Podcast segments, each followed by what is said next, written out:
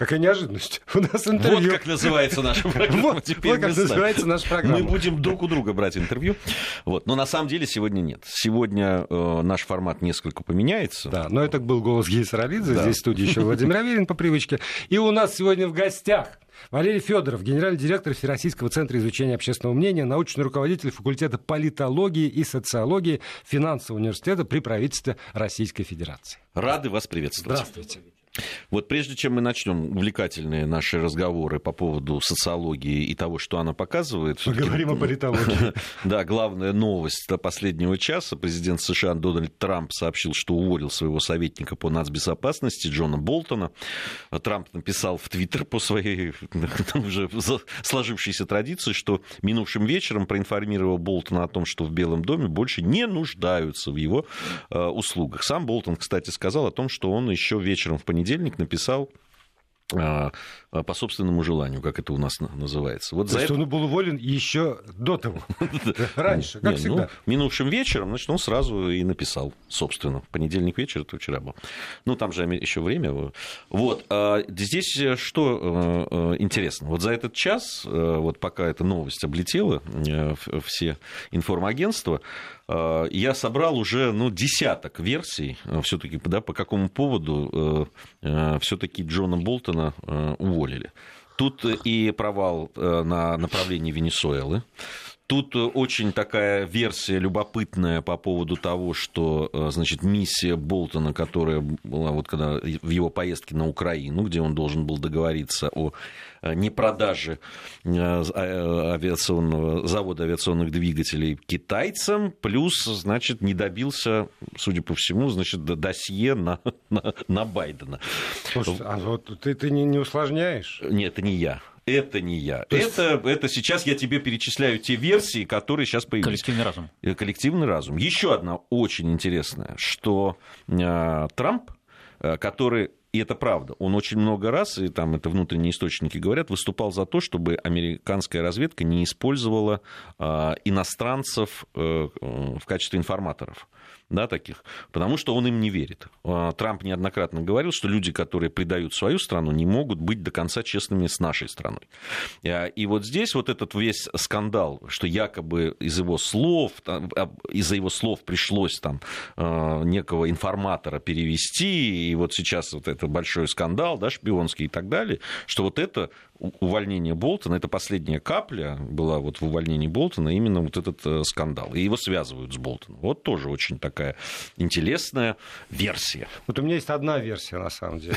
Потому что вот я смотрю же не только на американских э, чиновников, я смотрю на чиновников разных стран и понимаю, что какие-нибудь провалы, понимаете, недоработки и даже, может быть, э, дурные поступки зачастую не являются никоим образом причиной для увольнения. Причиной для увольнения, как правило, являются, я уверен, аппаратные игры. То, что между Болтоном и Помпео, госсекретарем Соединенных Штатов Америки, нарастало напряжение, писали просто все самые ленивые даже говорили. Потому что Помпео ревновал. Помпео говорил неоднократно, что Болтон пытается изобразить себя госсекретаря, потому что Помпео, там, пользуясь связями в ЦРУ, получал информацию, Болтон раньше, чем Помпео. Это страшно раздражало. И, наконец, Помпео одержал аппаратную победу, воспользуясь какими-то поводами. И вот это, на мой взгляд, гораздо ближе к истине, чем то, что Мгм. Трамп сидел и думал, ах, вот там провал, здесь провал. Я не думаю, что Трамп сидел и думал, но все-таки я думаю, что Трамп такой человек, и вот судя по, по, ну, по тому, что я вижу, и то, как он принимает решения, ну, ему могли там капать на Болтона, безусловно, но решение он принимал сам. Тем, Сам- бо- тем сам, более конечно. такое там. Ну, ну, здесь и я, здесь там я аппарат- отдал э, приоритет замечательному человеку Помпео, который умеет капать на мозги эффективнее Трампу, чем его соперник. Болтон ты имеешь в виду? Ты знаешь, э, э, те, кто капают, очень часто могут оказаться потом вот ровно в той, в той, э, в той ситуации, в которой оказался. я, я бы вот сейчас перекинул мяч на вашу эту треть поля, потому что я не случайно объявил, что вы еще и руководите факультетом политологии и социологии финансового университета при правительстве, и вообще вы политолог на самом деле. Вот рассудите наш спор, дилетантский, наверное, с точки зрения ученого, э, какая версия ближе, какие версии ближе к истине, на ваш взгляд? Я не знаю, конечно же, в чем причина, и не буду даже делать вид, что знаю. Вот, но я согласен с тем, что это событие действительно важное, и его нужно обсуждать. Именно потому, что оно важное. Почему оно важное? А, И почему мы должны здесь сегодня в московской студии обсуждать э, отставку одного из высокопоставленных, но всего лишь одного из чиновников э, администрации президента США? Потому что США, хотя и сильно потеряв в весе и во влиянии на э, то, что происходит в мире, все-таки остаются первой среди равных, остаются самой мощной державой по совокупности разнообразных ресурсов, которые они контролируют. В этом плане они напоминают такую римскую империю э, двухтысячелетней давности, а мы с вами напоминаем, ну, может быть, Парфию, может быть, э, какое-нибудь другое э, государство самостоятельное, но без претензий на мировое господство и, тем не менее, вынужденную Э, э, как-то лавировать, строить политику в отношении э, Рима, иногда значит, такую оборонную, иногда дипломатическую, но, в общем, не учитывать то, что происходит в Риме, невозможно. И поэтому внутренняя политика, да, высшая политика, расстановка сил, значит, взаимодействие различных элитных групп в США, она, увы, даже если мы того не хотим, влияет на очень многое, что происходит а, и с нашей страной, и в нашей стране тоже. Поэтому вопрос действительно важный. А, теперь как можно было бы прокомментировать а, отставку Болтона? Ну, известно, что Болтон – это приверженец жесткой линии. Вот вышла некоторое время назад, может быть, уже лет 10-15, в русском переводе книжка Ричарда Перла, одного из Э, известных, опять-таки, американских деятелей 70-х, э, 80-х годов называлась «Твердая линия». Вот она как раз-таки, э, пусть и в билетризованном виде, но описывала противоречия, внутренние противоречия в американском истеблишменте. И там тоже были приверженцы относительно мягкой линии во взаимодействии с тогда еще СССР. А, и эту мягкую линию прежде всего а, олицетворял госсекретарь, глава Госдепа. Ну, понятно, там же дипломаты, а мягкая линия – это переговоры. Вот. А жесткую линию олицетворяли помощник по национальной безопасности и, дай бог памяти, министр обороны. Вот. И по сюжету книги твердая линия восторжествовала. И это привело к стратегическому проигрышу СССР на международных переговорах. Ну, а что последовало за этим, мы все знаем. К сожалению, крах некогда великой страны. Вот. И Ричард Болтон – это а, представитель а, следующего поколения вот этих вот приверженцев а, твердой линии. С этой точки зрения, конечно, Россия точно заинтересована в том, чтобы на его место пришел человек более настроенный на дипломатию, на переговоры, а не на силовое давление по всему направлению э, внешнеполитической активности США. И вот вы думаете, что при Трампе, который, в общем, сам настроен на, на силовое давление, на очень жесткую манеру вести переговоры, придет некий человек, мягкий и пушистый, который вот будет настроен? Абсолютно я этого не думаю. Более того, я не знаю, кто мне, придет мне ему кажется, на что если придет, ну, то есть мы не знаем пер персоналии, но мне, вот я абсолютно уверен, что придет столь же упертый, столь же жесткий и столь, столь же ясный. Поскольку Соверш... сейчас востребовано это... Там, Совершенно в этом не уверен. Вот, более того, вы назвали Трампа жестким. Он жесткий, да, но он жесткий переговорщик. Да? Он не агрессор, ему войны никакие не нужны. Он может бряцать оружием и размахивать, но как только э, доходит до серьезного значит, реального такого обострения, он отыгрывает назад. Так было в отношениях с Северной Кореей, вспомните. Значит, а, сначала доходило чуть ли не до того, что ждут вот со дня на день а, Америка, уже отправившая туда авианосные группы, начнет войну. Ничего подобного не произошло. Отмотали, и, в общем, после этого уже было две встречи на высшем уровне. То же самое с Ираном, по сути, происходит. В общем, а, да, жесткий переговорщик и азартный игрок президент США, но это не человек, который хочет а, и считает вообще единственным доступным методом и инструментом политики давление и э, насилие, угрозу насилия. Нет, угроза там, конечно, есть, давление, конечно, есть, но цель его – это сделка вот, а не э, значит, давление и угрозы ради давления и угроз. Поэтому мы можем, на мой взгляд, э, выражать скромную надежду на то, что на место Болтона придет более э, вменяемый, более настроенный на все-таки переговоры, а не на только давление и угрозы человек. Вот соглашусь я с Валерием сейчас в этом. И мне кажется, что Болтон ну, если мое мнение кто-то спросит, вот, я, мне кажется, что Болтон пал как раз а, жертвой э, того, что он был слишком... Несгибаемый. При, да, прямолинейным. Э, и мне кажется, Трампу это не нравилось. То есть он, он пытался, мне кажется, использовать, с одной стороны, вот такую жесткость и прямолинейность э, Болтона, а с другой, да, вот в качестве как раз повышения ставок. А с другой стороны, все время предлагал некий там пряник и так далее. Но, да. видимо, где-то то ли пережал, то ли он собирается менять эту политику. Болтон ну, посмотрим. был как бурбоны, да? Ничего не забыл, ничему не научился. Вот. Э, на мой взгляд, все-таки у э, Америки повторюсь, первый среди равных, держав в современном концерте, держав, э, возможности такую политику проводить весьма ограничены. Хорошо, оставим американцам американское. Вот, К нашим баранам. Да. Кесарю Кесарева. Да. В суе попрошу не упоминать. Вот. А вернемся к нашим делам. Э, у нас э, несколько было тем, которые мы хотели с вами обсудить. Мы так выделили из тех вот э, пресс-релизов, которые на сайте ВЦОМа опубликованы. Мы, кстати, Но их, вы... реш... мы, кстати, их решили не называть больше пресс-релизами, потому да? что мы провели исследование и поняли, что журналисты очень не любят термин пресс-релиз. Да. да. Ну, пока вот вы, наверное, приняли решение, но это не отразилось на сайте. Скоро все отразим. Да. Но вы все-таки захотели поговорить о Э, результатах выборов, я так понимаю. Мне э, кажется, это все-таки главная тема прошедшей недели, Мы... и не сказать о ней вообще ничего было бы как минимум странно. Пожалуйста. Вот смотрите, я захожу на ваш сайт, и в очередной раз я всех, всех желающих отправляю, я это делаю каждый раз. В целом.ру? Да, в целом.ру, там, там довольно любопытно. И вижу, например, а, очередной пресс-выпуск под названием «Выборы глав регионов. Результаты экзитпола в ЦИОМ». Ну и дальше есть экзитполы по каким-то регионам, где э, то, то что вы опубликовали, по меньшей мере. И вдруг я задаюсь вопросом, какой в этом смысл? Вот какой смысл в том, чтобы спрашивать людей, если через несколько часов буквально по а, ну, современные технологии позволяют, а, если все в порядке, будут опубликованы итоги реальные голосования? Чего тогда вот спрашивать?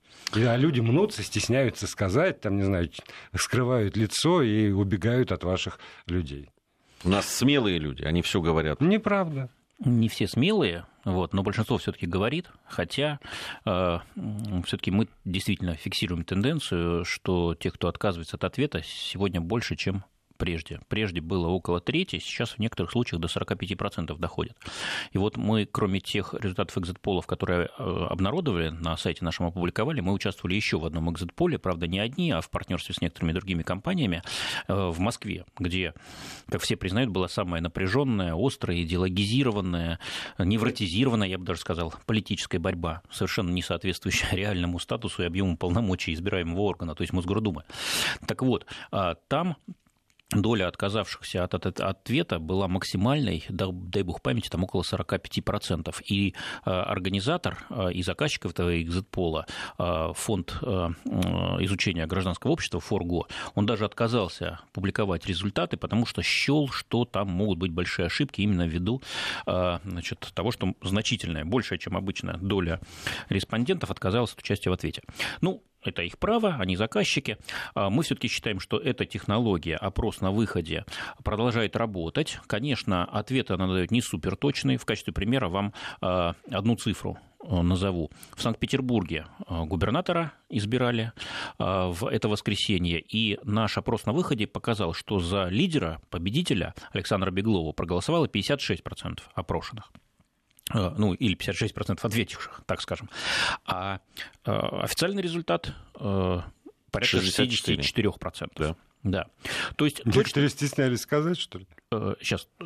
Точность, ну, не максимальная. Все-таки у нас критерии пожестче точности. Вот если бы мы сказали там 58 или 54, значит, или 56, как реально было значит, объявлено, и дистанция между нашими цифрами и цифрами избиркома была бы там в пределах 1-2%, тогда бы, наверное, вы все нам, нас хвалили и, так сказать, радовались, хлопали в ладоши. Сейчас дистанция достаточно большая.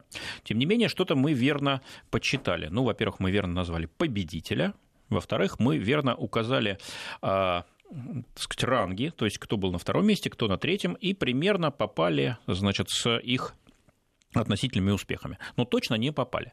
Вот что это значит? Это значит, что есть вопросы, на которые эта технология отвечает, а есть те, ну, и Первый из них это уровень точности, вот, над которым еще надо работать. Впрочем, такого рода разрывы между нашими данными и данными избиркома не везде зафиксированы. Скажем, мы параллельно э, вели опрос на выходе э, с выборов губернатора Астраханской области. У нас получилось 80,4 у лидера Игоря Бабушкина.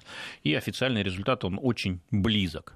Вот. А в Мурманской области тоже мы э, зафиксировали победу Андрея Чибиса 63%. Официальный результат тоже там, если не ошибаюсь, процента на 2 отходит. То есть, и, в, наконец, четвертая республика Алтай, Олег Харахордин, 61,4%, и, в общем, тоже очень близкий результат. То есть, где-то результат близкий, где-то не очень близкий, но везде победитель верно, определен, и везде ранги, э, то есть сравнительные вот позиции других кандидатов тоже зафиксированы. Но вопрос был, зачем? Вот зачем это все? А вот э, зачем? Затем, что мы все живем в потоке событий, вот, и э, новости очень быстро сгорают. И сегодня все стремятся быстрее что-то узнать и сообщить э, миру. Есть, и, но, ведь, но ведь в этом, сейчас, простите, я пережение, вы... сейчас я, пер... я просто закончу мысль, mm.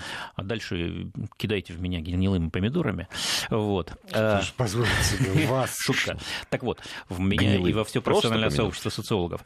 Так вот, даже час да, который пройдет от закрытия участков и до э, объявления первых официальных результатов, иногда э, имеет значение.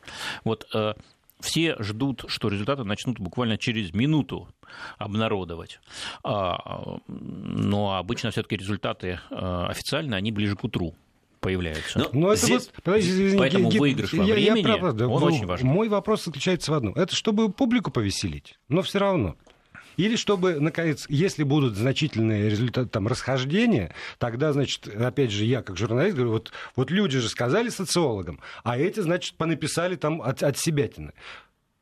Цель этих экзиполов ну, цели экзитполов знает только их заказчик, потому что все-таки э, дорогое удовольствие проводить экзитполы. Вот. Это действительно дорогостоящая Это может быть традиция просто. Операция. Это может быть традиция, но в данном случае наш заказчик – это экспертный институт социальных исследований, один из аналитических центров, или как их называют за океаном, think tanks, вот, которые изучают э, политические предпочтения населения. Вот, и то, что они любезно согласились Э, на наше предложение разрешить обнародовать результаты, мне кажется, это э, общая выгода. Да? То есть все э, самые широкие аудитории, прежде всего сами граждане, которые голосовали, которые, разумеется, хотят как можно скорее узнать результат голосования, вот, они получили эту возможность, не дожидаясь следующего утра. Я, я хочу вот как раз усилить вторую часть вопроса. Но ведь если предположить, что очень серьезная противостояние, да, очень серьезная конкуренция. И речь не идет о разрыве, там, когда у второго места там, 20%, а у э, первого 50 там, или 60%. А речь идет о буквально процентах, да, там 5, 3, 2, 1. То, то здесь такие экзитолы, точности, да, то, может... здесь, то здесь мы абсолютно очевидно для меня есть поле для конфликта. Причем конфликта серьезного. Да, да? Более, более того, это не просто предположение, а это э, уже реально бывало. Вот в частности, в 2016 году на выборах президента США э, экзит-полы показали все-таки победу Хиллари Клинтон, а не э, значит, Дональда Трампа. Вот. Но там на самом деле довольно быстро проверили, что и как. И я напомню, что все-таки Клинтон набрала на миллион голосов больше, чем Трамп. Просто эти голоса были так неэффективно с точки зрения американской избирательной системы рассеяны по избирательным округам, что набрав голосов избирателей больше, голосов выборщиков, да, там же не прямая, косвенная система выборов, а выборщиков э, набрал больше Трамп. Вот. Так что, получается, э, социологи были правы, и экзитпол сработал, но предсказать результат выборов он все-таки не смог. Бывают и такие казусы. Но, на мой взгляд, это не аргумент за запрет и закрытие всевозможных экзитполов, тем более, что я полностью э, глубоко уверен, что даже если мы прекратим, вот мы прекратим экзитполы делать, кто-то это все равно будет делать, и кто-то, может быть, будет это делать менее профессионально, менее честно, менее надежно, чем мы, но будет паразитировать и эксплуатировать вот это вот самый как бы отказ э, профессиональных, известных, крупных э, э, старейших даже в том числе социологических организаций, которые умеют и знают, как это делать. Ну, хорошо. Меня, никто, меня не убедили. Если, если честно. Но, но, с другой стороны, как, а, как человек, который сидит, в том числе иногда и в день выборов здесь, в этой студии, на этом месте, я бесконечно благодарен социологам, которые проводят эти экзит-полы, потому что это, в общем, такая пища для, для нас и для гостей этой студии. И в этом плане вы абсолютно не одиноки. У меня прям телефон раскалялся в воскресенье. Все мне звонили, журналисты из прекрасных изданий и телеканалов в том числе, и просили, ну когда же, когда же вы дадите экзит-полы, дайте нам раньше, чем другие и так далее. Вот, поэтому как минимум одна аудитория очень важная, это э, средства массовой информации, она без э, экзит-полов точно не может. У нас э, есть буквально минутка? У нас есть целых 25 Да, потому что секунды. Но, э, э, такая молния пришла. Новым, пока исполняющим обязанности советника президента США по нацбезопасности станет Чарли Капперман. Он был заместителем Болтона. Но что интересно, э, пишут о том, что э, э, вот этот, э, собственно, Капперман, он был когда-то экс-советником Рональда Рейгана. Ну, я же говорю, что будет ястреб. Реклама. Продолжаем программу. И э, напомню, у нас в студии Валерий Федоров, генеральный директор Всероссийского центра изучения общественного мнения, научный руководитель факультета политологии и социологии финансового университета при правительстве Российской Федерации. Про выборы Валерий Валерьевич хочет э, закончить мысль. А я, извините, напомню нашим слушателям, что есть возможность э, спрашивать и комментировать. 8 903 170 6363 в WhatsApp и Viber и 5533 номер для смс-сообщений. Слово «Вести» в начале текста. Я не закончить хочу мысль. Э, тот сюжет мы с вами разобрали, но он такой скорее методический, больше интересен специалистам. Вот, а все-таки в выборах главное их результаты. Да? Главное не участие все-таки, а кто победил и почему. И это сегодня предмет обсуждения. Я вот сегодня участвовал в одном из круглых столов, знаю, что параллельно э, идут круглые столы и кругом комментаторы, эксперты все заявляют. Вот что хотелось бы сказать, вот, а дальше можем перейти, так сказать, к более мирным темам. А, важно не кто победил, да? Вот, никакая партия, какой кандидат. Важно, вот объясню. Важно, что люди хотели сказать своим голосованием, либо не голосованием. Это мой первый тезис. Второй тезис. Что же они хотели сказать? Они хотели сказать, что им нужны перемены. То есть стабильность, конечно, очень важна, но дело в том, что у нас последние пять лет э, снижаются доходы реальные населения, и что-то сделать с этим пока не получается. Поэтому сегодня люди меньше думают о стабильности, а больше думают о переменах. И третий тезис. А каких перемен люди прежде всего ждут? Главное, что должно быть изменено. И этот запрос они обращают к любому из кандидатов, вне зависимости от, он, от партии власти, от оппозиции или вообще какой-то треть, какая-то третья сила. Первое. Низкие доходы. Слишком низкие у нас доходы, слишком давно они не растут. Им пора уже вырасти и вырасти серьезно. Второе. Дефицит высокооплачиваемых и качественных рабочих мест. У нас а, в достатке малооплачиваемых и не очень престижных рабочих мест, а вот высокооплачиваемых и престижных а, очень остро не хватает, и прежде всего для молодежи, хотя и для среднего поколения тоже. И на третьем месте а, в этом проблемном рейтинге – это недоступность качественной медицины. Реформируем систему здравоохранения уже давно и упорно, но пока результат не впечатляет. А, и э, чтобы завершить четвертый тезис, все-таки выбираем мы власть. Мы выбираем губернаторов, депутатов, мэров, тех, кто призван решить эти проблемы. Те, которые я только что говорил. Ну и, конечно, еще кучу остальных других. А, вот есть специальные требования к тем, кто претендует на то, чтобы нас представлять во власти. Люди а, идущие в политику, должны работать не на себя и тем более не на свой карман, а на людей. Они должны людей защищать, должны быть открыты к диалогу, а, к коммуникации с людьми, должны быть честными и справедливыми. Вот главный запрос к людям. Если этот запрос кандидаты хотя бы отчасти улавливают и демонстрируют э, соответствие ему, тогда получается вау-эффект, и тогда мы видим, что э, кандидатов-новичков или старичков поддерживают э, значит, десятки процентов избирателей, а в некоторых случаях и 80, и под 90. Вот первые тезисы, я с ними даже спорить не буду. Да, да. У меня еще есть, но я думаю, что если буду все высказывать, мы только У меня возникает вопрос, когда я вас слушаю, Валерий Валерьевич. Вот эти, я с тезисами тоже абсолютно согласен. Но э, результаты, которые получены на этих выборах, они, вот ваши, ваши выводы, эти тезисы следуют из результатов э, этих выборов?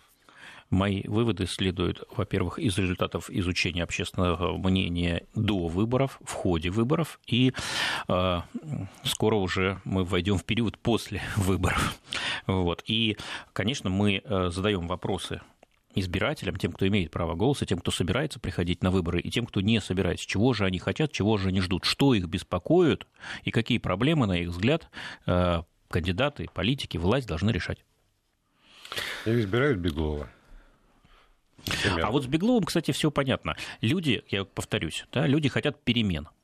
Беглов, конечно, это перемены по сравнению с предшественником Полтавченко. Но насколько это радикальные перемены? Да? Насколько он открыт к коммуникации? Насколько он готов общаться с людьми, а, на их языке разговаривать, насколько он будет последовательно защищать их интересы. Вот это во все набор вопросов. И э, действительно вопросов острых, потому что а, и критики было много в ходе а, выборов, и значит, были э, не очень удачные сюжеты, да, вот когда там что-то не в попад он говорил. Но по результату мы видим, что больше 60% избиратели все-таки из тех, кто пришел, поддерж... из тех, кто пришел, да, да все-таки поддержали Беглова. Значит, с определенными оговорками, но мандат доверия он получил. Навсегда, надолго, думаю, нет.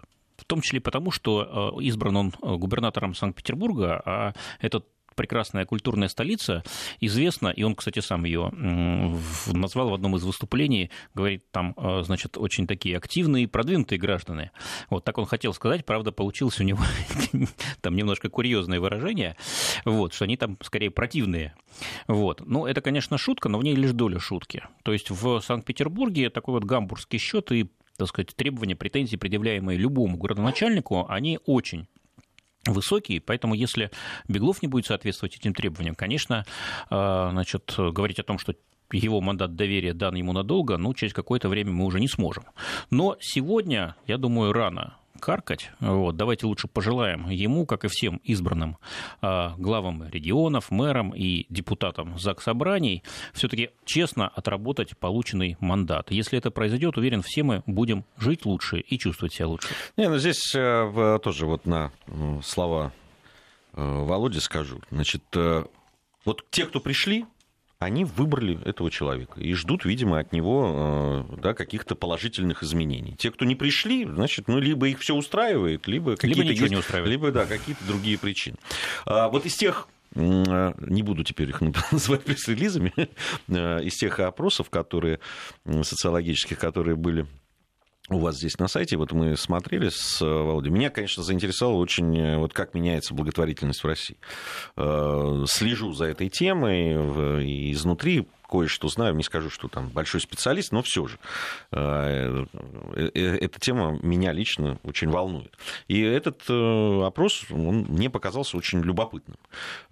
Скажу вот цифра, которую вот меня прям, прямо задела, это, первое, 69% россиян вот по вашему опросу, принимали участие в благотворительной акции хотя бы раз за последние пять лет. В общем, это очень серьезный процент. Ну, почти 70, да? Это, это, это правда очень много. Другое дело, вот э, здесь можно как-то расшифровать, а, собственно, что россияне в данном случае э, подразумевают под том, что они принимали участие в благотворительной акции. Что они имеют в виду? Да, конечно, мы предложили э, ряд так сказать, вариантов, наиболее распространенных. Э, ну вот наименее популярный вариант – это участие в волонтерской работе, да, то есть бесплатно работать в кризисных центрах, больницах, домах престарелых, социальных службах и так далее. 9%. Да? Но, От всех, но это, кстати. Но, но это, кстати, колоссальный рост за последние 12 лет. Да, потому что начинали с 3% в 2007 году, и вот выросли в три раза. Тут помог, я уверен, и год волонтера и добровольца, и большие усилия, которые и и, так сказать, разнообразными общественными организациями а, значит, прикладываются в направлении популяризации волонтерской работы. Вот. И у нас несколько лет назад люди просто не знали, что такое волонтер. Сегодня знают все, и все хотят быть волонтерами, хотя, конечно, э, получается далеко не у всех. Это стало престижным, в конце концов. Ну да ладно, вернемся к другим видам благотворительности а, участвовал в организации э, благотворительных акций или в их проведении под, благотворитель, под благотворительными акциями понимаются концерты, выставки, лотереи, аукционы, а, сбор средств от которых идет на благородные цели. 10% приняли участие в 2019 году ну, э, за последние, так сказать, несколько лет по ответам. В седьмом году, 12 лет назад, было только 4%. То есть и по этой позиции тоже существенный рост. Хотя, повторюсь, не самая массовая форма. А дальше. Вносили деньги на счет людям, нуждающимся в помощи, на лечение, операцию. 2007 год 4%, сейчас 26%. Ну, кстати, здесь есть некоторый спад по сравнению с 2017 годом. Два года назад тогда было 32.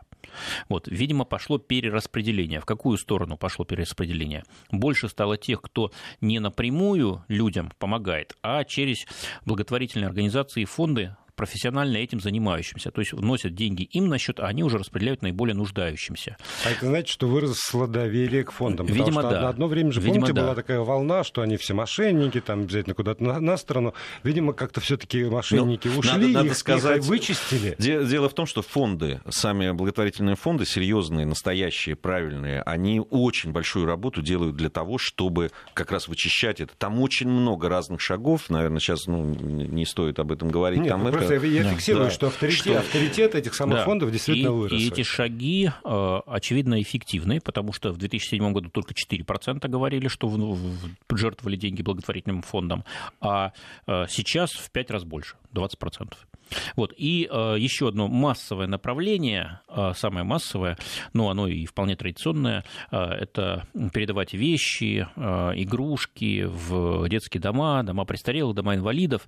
19% 12 лет назад это делали, сегодня 30%. Это вот остается самой массовой формой участия в благотворительности, как ее понимают россияне. А скажите, пожалуйста, вы не, не- не выясняли, какие, какие направления, скорее, благотворительности, все ли направления благотворительности э, нами, гражданами России, воспринимаются как достойные, что ли, благотворительности? Потому что, ну, вот игрушки в детские дома, ну, там, ребенок нуждается в лечении, да, там, не знаю, Анна Фриски нуждается в лечении, что-нибудь такое. Быстро собрали. Прямо этот Если- вопрос не задавался, Да. но косвенно мы можем э, на него ответить. То есть э, то, чем люди занимаются чаще, то явно э, обладает таким вот э, социальным престижем и даже превращается в отдельных случаях в социальную норму. То есть э, жертвовать становится правильно, в некоторых случаях даже модно. Вот. Э, Ну, можем поспорить, применимо ли это слово с моральной точки зрения мода. Но то, что она Не знаю, как с морально, работает, но, в общем, да, Да. что мода да, это работает. э, в То есть- данном то есть случае... и мода- Поведенческая мода, да, Поведенческая, поведенческая, да. То есть и да. мода может работать на благо. А вот э, есть и обратный пример. А, Милостыня. Ну, очевидно, традиционно это самая э, широко распространенная форма благотворительности. Но вот она становится менее распространенной. Почему? Потому что если фонды работают над своим имиджем, и не только над имиджем, да, а над расчисткой этого пространства от мошенников, то с милостыню, наоборот, все больше и больше случаев вот этих вот профессиональных нищих, так называемых, выявляется. И вот мы видим, что если 12 лет назад 36% опрошенных, каждый третий сказал нам, что давал в течение последнего, последних нескольких лет милостыню, то сегодня на треть меньше уже. Э, 24%, но все равно много, то есть все равно работает. Вот. Но, тем не менее, каждый четвертый и каждый э, срез, замер, а мы раз в несколько лет его делаем, эта доля снижается. Вот. Поэтому все-таки мы видим тренд к более организованной, более профессиональной, более правильной благотворительности. Валерий, вот у меня вопрос, я его часто вам задаю при наших встречах э, по поводу транспарентности, да, вот того, э, тех э, цифр, которые вы получаете. Все-таки вот, ну, давайте представим ситуацию. Вот мне звонит опро- да, человек, Интервьюер. который интервьюер, да, и спрашивает, вы занимаетесь благотворительностью? Как сказать нет? Ну, это ну, как сказать нет? Ну, вот прямо как-то, ну, нехорошо как-то тебе будет. Даже если ты вдруг забыл, что, что ты не занимаешься. Ну, как, ну вот, вот здесь же есть всегда вот Безусловно. это... Вы, абсо- вы абсолютно правы. А, э, Леонтий Бызов, наш э, крупный известный социолог, коллега, одно время в ВЦИОМе работал, а, он, к сожалению, этим летом ушел от нас лучший из миров. Вот он говорил о том, что парадные ответы, так называемые парадные ответы, это вот одна из главных сложностей в нашей работе. Все-таки люди стремятся а, давать на а, ответы не те, которые соответствуют их внутреннему убеждению или хотя бы мнению. Более того, во многих случаях люди этого мнения просто не имеют. Они не думали всерьез над теми вопросами, которые мы им задаем в первый раз. Вот. Но они в своих ответах стремятся соответствовать некой социальной норме, как они ее понимают.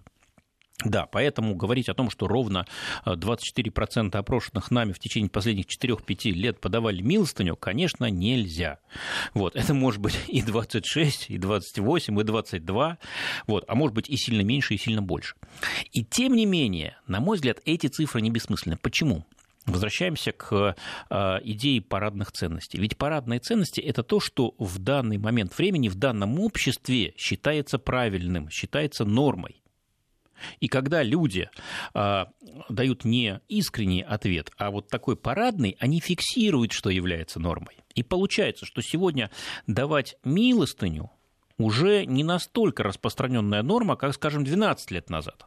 А вот э, переводить деньги в фонды – это получается в большей степени раз в пять норма, чем 12 лет назад. Поэтому, конечно, за абсолютные цифры мы здесь в данном случае отвечать не можем, и, конечно, надо их проверять объективными данными, статистикой, в том числе статистикой самих фондов, они ее, кстати, публикуют. Вот, есть организации, форум доноров и так далее. Вот, но некие тренды и некие подвижки в нормах социальных, которые очень важны, потому что именно они в конечном счете э, определяют не только наше мышление, но и наше поведение. Вот эти тренды наши опросы фиксируют, фиксируют неплохо. Я еще вот я все-таки не получил ответ на вопрос, интересуетесь ли вы направлением, потому что есть фонд, который собирает деньги на помощь больным детям, а есть фонд, там не знаю, Руссидящий, который собирает э, деньги на помощь, например, детям заключенных которые сидят в тюрьме. А есть фонд, который собирает деньги на исследование а, там, лекарств э, возможных СВИЧ-инфекций. Как вот эти симпатии можно зафиксировать таким можно образом? Зафикси... Или антипатии? Можно там... зафиксировать. В данном опросе мы об этом не спрашивали людей, но все таки мы не единственная исследовательская служба в России. Вообще от 300 до 600 организаций, такие разброс большой, но вот э, порядок такой, несколько сот компаний в России этим занимаются, и благотворительность в последнее время все чаще и чаще становится темой. Вот, скажем, фонд «Общественное мнение», ФОМ, недавно выступил, выпустил большой, э, страниц на 200, отчет о том, как благотворительность в Москве устроена. Поэтому, конечно, поискать там э, можно или у других коллег, и ответ на этот вопрос мы обязательно получим. Увы, в этот раз либо времени у нас не хватило хорошо подумать и такой вопрос сформулировать, либо место в наших анкетах, которые, конечно, длинные, но все равно не резиновые. Ну, э, я просто вот немножко зная да, там, о специфике, я скажу, что если, если касается дела ну, заболеваний и там нужных операций и так далее, то фонды не делят детей на тех, которые там находятся в заключении, или они находятся там э, родительские, или там в, дом, в приютах и так далее. То, то есть, если поступает да, там, заявка на то, что ребенку нужна помощь, они помогают. Вот. Э, здесь, здесь это совершенно, ну, я, я знаю точно. Другой вопрос, что я тоже знаю точно от самих людей, которые занимаются благотворительностью и так далее, что, допустим, деньги там собирать э, фонды, которые оказывают помощь детям, гораздо проще, чем, допустим, ну, людям э, э, нуждающимся, но взрослым, да, там и так далее. Это, это, ну, это Не, ну, тоже понятно, это психологически понятно. понятно. Детям да. и старикам гораздо да. проще решиться помочь, чем людям, находящимся как бы в работоспособном возрасте, но при этом испытывающим какие-то проблемы. Да, да, да. Это, это понятно. Слушайте, три минуты остается, и я прошу прощения, но я я думал, что, может быть, мы как-нибудь на эту тему выйдем. И э, про школу задал вопрос, потому что потому что школа же только что началась. И э, вот в связи с чем. И у вас есть опрос про, про школу, и э, сегодня Общественная палата, если не ошибаюсь, опубликовала еще результаты опроса по, по поводу ЕГЭ. И там, значит, э, ЕГЭ опять в числе значит, всех, всех зол. И я ЕГЭ спросил, как мальчик для битья. Да, я спросил наших слушателей, а что вас больше всего раздражает в современной школе? Такого вопроса нет у вас в вашем опроснике, поэтому тут я не посягаю на чужую территорию. И вот что получилось. 33% э, раздражает именно ЕГЭ, 45% раздражает качество образования, 21% ответивших говорит, что их раздражает качество воспитания, воспитательного процесса в школе, и только 1% качество ремонта этой самой школы. Вот я такие варианты для ответа предложил. Значит, ремонт хороший. Значит, да, с ремонтом лучше, чем с качеством образования. Э, но ЕГЭ в этом смысле, вот я еще пытался для себя тоже выяснить, ЕГЭ не на первом месте как раздражитель раздражитель. То есть там э, форма контроля знаний менее важна, чем, собственно, сами знания, которые должны получить, ну, понятно, что здесь у нас отвечали люди, родители, там, не, не ученики, во всяком случае. И, э, с другой стороны, у вас прочитал, что, в общем, в основном все вполне удовлетворены. А можно я тоже три цифры назову? Времени немного. Вот мы опросили в том числе тех, кто закончил школу совсем недавно. Вот им сейчас от 18 до 24 лет. То есть они еще помнят, что им дали, вот, но уже попав в другую ситуацию, кто-то учится, кто-то работает, кто-то болтается, к сожалению. 2 миллиона в этой группе по статистике не учатся и не работают. Непонятно, что с ними будет дальше. Так вот, а в чему в российской школе уделяется недостаточно внимания, по мнению этих людей? Три э, главных э, проблемы. Первое – развитие индивидуальных способностей и талантов. 41% в этой группе считают, что недостаточно внимания этому уделяется. Второе – развитие умения анализировать информацию, рассуждать, мыслить. 39%, почти столько же. И на третьем месте, вот интересно, кстати, знакомство с правовыми основами государства и основными законами. 35%. Вот всего этого в нашей школе не хватает. Просто для меня удивительные цифры. Меня... А исследования для того и нужны, что либо чтобы подтвердить, либо ваше, удивить. Либо удивить и опровергнуть. Но с другой стороны, как раз вот это тот запрос, о котором мы все время говорим, что не начетничество, там, не количество информации, даже вот когда вот мы знали там, значит, наизусть от зубов отскакивало, сейчас не надо, сейчас есть для этого другие источники. А вот это вот умение думать, мыслить, рассуждать, спорить, возражать, в конце концов, это то, чему э, современная школа не каждая учит. Хотя в моем детстве были учителя, которые этому учили. Я думаю, что и сейчас есть такие учителя. А да. еще нужно знакомиться с правовыми основами государства и основными законами, потому да, что ой, без них за- жить тяжело. Заговорились. Валерий Федоров, спасибо большое.